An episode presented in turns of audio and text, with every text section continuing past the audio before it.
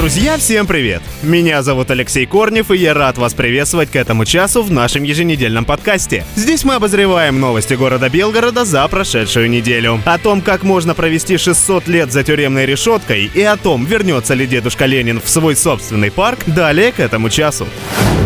Сообразили на двоих. Два белгородца получили по 300 лет тюрьмы в Греции за перевозку мигрантов. Вице-президент Комитета защиты прав человека в Российской Федерации Иван Мельников пояснил, что срок равен примерно 20 годам тюрьмы по российским меркам. А суровость приговора суда объясняется тем, что от 7 до 12 лет греческий суд назначил за каждого нелегала на судне. Как сообщает ТАСС, свою вину белгородцы не признали. По их словам, они приехали работать в Турцию на круизном судне, а во время рейса в нейтральных водах на борт поднялись порядка порядка 60 мигрантов. 600 лет звучит внушительно, не правда ли? Особенно если вспомнить среднюю продолжительность жизни человека. Но, может быть, раз нам подняли пенсионный возраст в связи с тем, что люди в России стали жить дольше и лучше, то и отсидеть 600 лет от звонка до звонка на самом деле плевое дело.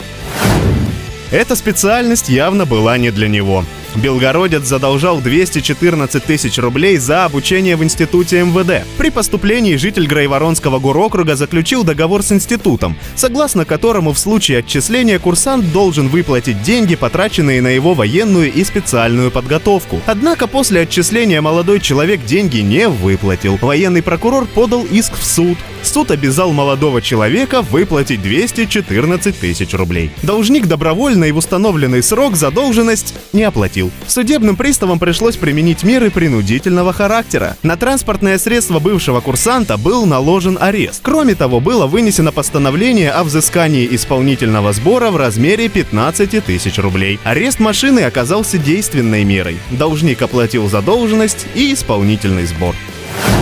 И все-таки он не вернется. Специалисты не нашли способ восстановить белгородский памятник Ленину. Согласно полученному заключению, восстановить памятник, который находился в Центральном парке Белгорода, не представляется возможным. В знак протеста представители региональной партии КПРФ принялись яростно читать книжки на пороге городской администрации. Но есть такое подозрение, что это вряд ли поможет восстановить монумент. Новости спорта. В Белгороде стартовали 21-е всероссийские соревнования по спортивной гимнастике. В турнире принимают участие около 160 юных спортсменов со всех уголков России. В этом году турнир проходит по взрослым разрядам мастера спорта РФ среди юниоров. За призы самой титулованной российской гимнастки Светланы Хоркиной будут бороться 100 девочек и 59 мальчиков. Пожелаем удачи юным спортсменам.